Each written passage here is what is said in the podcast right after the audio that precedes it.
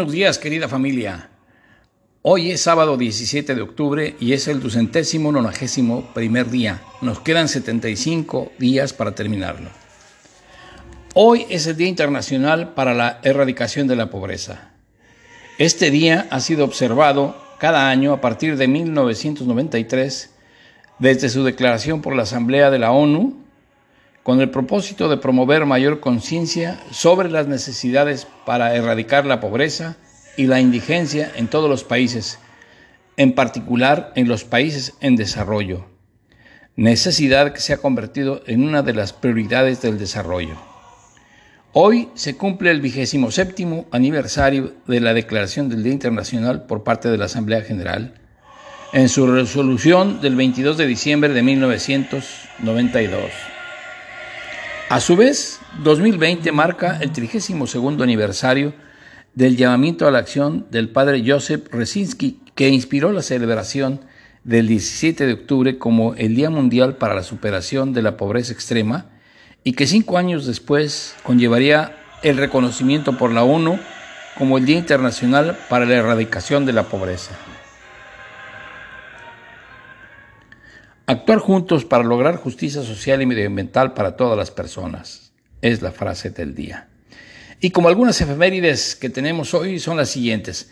En 1855 el presidente Juan Álvarez expide desde Cuernavaca la convocatoria para el Congreso Constituyente. Esa constitución se vino a proclamar en 1857. En 1953, durante el gobierno de don Adolfo Ruiz Cortines, la mujer mexicana adquirió plenitud de derechos civiles y políticos conforme a las reformas de los artículos 34 y 35 constitucionales.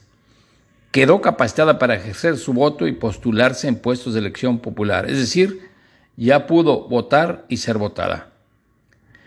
En 1988, en, en México, se inauguró el puente Tampico, que une los estados de Veracruz y Tamaulipas. Y en 1912 nació Juan Pablo I, el Papa italiano, que duró unos días y que murió en forma bastante sospechosa y extraña, en 1978. No duró nada. y como unas efemérides generales, aquí tengo las siguientes. Fíjense que en el 537, hace 2500 años ya casi, Ciro II, el grande rey de Persia, marchó a Babilonia liberando a los judíos de casi 70 años de exilio. En 1533 se emitió en Madrid la cédula real que ordenó la construcción de caminos en la Nueva España. Es así que el ingeniero militar Juan Bautista Antonelli traza la primera, que va de la Ciudad de México al puerto de Veracruz, atravesando los asentamientos hispánicos de Puebla, Nueva Córdoba, hoy Córdoba y Orizaba. Esta vía la inauguró el virrey Luis de Velasco hijo en 1590. En 1888, Tomás Alba Edison patentó el fonógrafo óptico, que es la primera película. En 1933, el científico judeo-alemán Albert Einstein escapa de la Alemania nazi y llega a Estados Unidos, donde vivirá el resto de su vida como refugiado. Obtuvo un puesto en el Instituto para Estudios Avanzados en Princeton.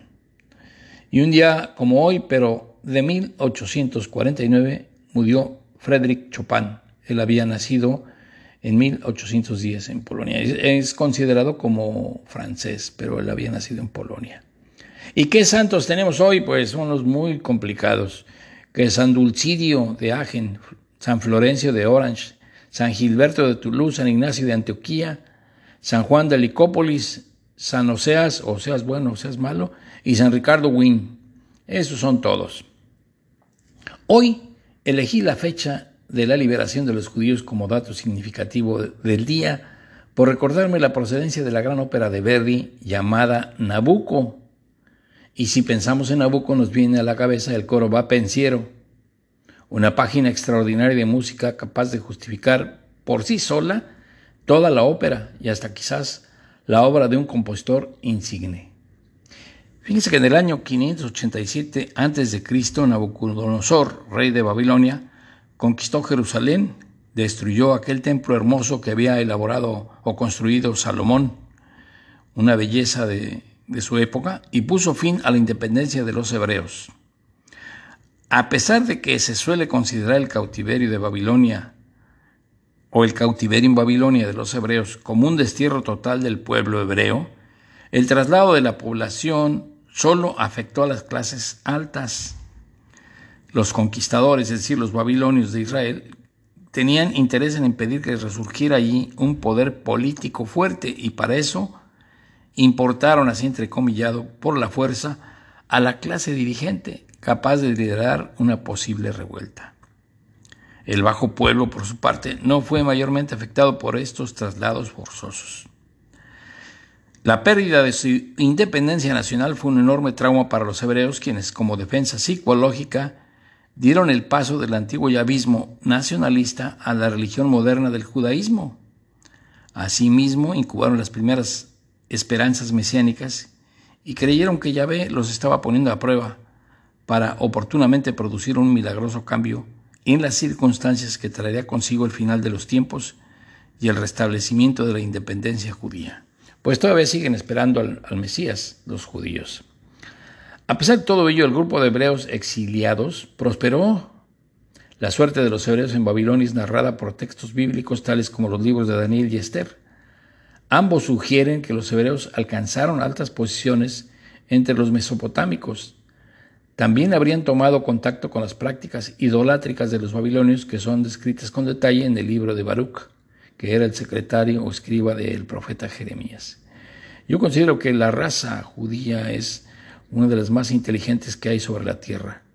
Y aquí, pues con esto lo están poniendo en práctica, los llevaron de esclavos allá a Mesopotamia y se convirtieron en hombres ricos y poderosos. Eh, en el año 538, el rey Ciro el Grande, es rey persa, conquistó Babilonia y destruyó su imperio. Aquella ciudad magnífica, ¿se acuerdan cuando nos hacían en la escuela aprendernos cuáles son las maravillas de la humanidad? pues que la muralla china, las pirámides de Egipto, los jardines colgantes de Babilonia. Bueno, pues ahí se los echó el gran Ciro el Grande, destruyó el imperio, autorizando en el 537 a los hebreos a regresar a la tierra de Israel. Es decir, pues regresense por donde vinieron, les dijo. Le dio Jerusalén un, contra al por entonces creciente del poder de Egipto. Es decir, quiso poner un, allí una tapa pero si bien Ciro el Grande autorizó a los judíos regresar a su tierra nativa, una importante comunidad ahí se quedó, como les había dicho. Entonces, hay una creencia de los rastafaris que dice que Babilonia es el símbolo del imperio británico.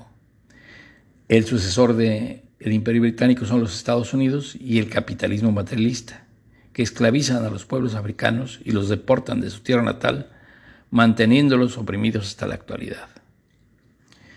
Hoy puse como inicio, la música inicial, inicio es de El Vapenciro de Nabucco, que fue la tercera ópera de Verdi después de su fracaso como una ópera que se llamaba Un giorno di regno y de la muerte de su mujer y de sus hijos.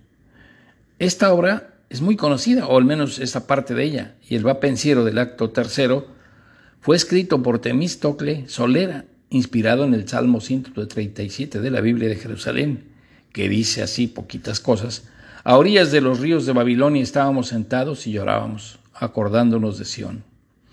En los álamos de la orilla teníamos colgadas nuestras cítaras. Y salta, Jerusalén, si yo de ti me olvido, que se seque mi diestra. Este salmo es el considerado como el canto de los babilonios. Inspirado en el Salmo 137, Temístocle Solera escribió Arpa de oro de fatídicos bates, ¿Por qué cuelgas muda del sauce? Revive en nuestros pechos el recuerdo, que hable del tiempo que fue. Y así escribió esta maravillosa ópera con la música de Giuseppe Verdi, que ha sido considerada una de las obras inmortales de este autor. Y por último, pues quiero despedirme de ustedes con un nocturno para recordar a Frédéric Chopin, que murió un día como hoy, en 1839. Murió muy joven. Pues los dejo con ustedes, con ustedes, con la música y con un afectuoso saludo, un gran abrazo y les deseo lo mejor para este día. Que nos podamos escuchar el día de mañana y gracias por su atención.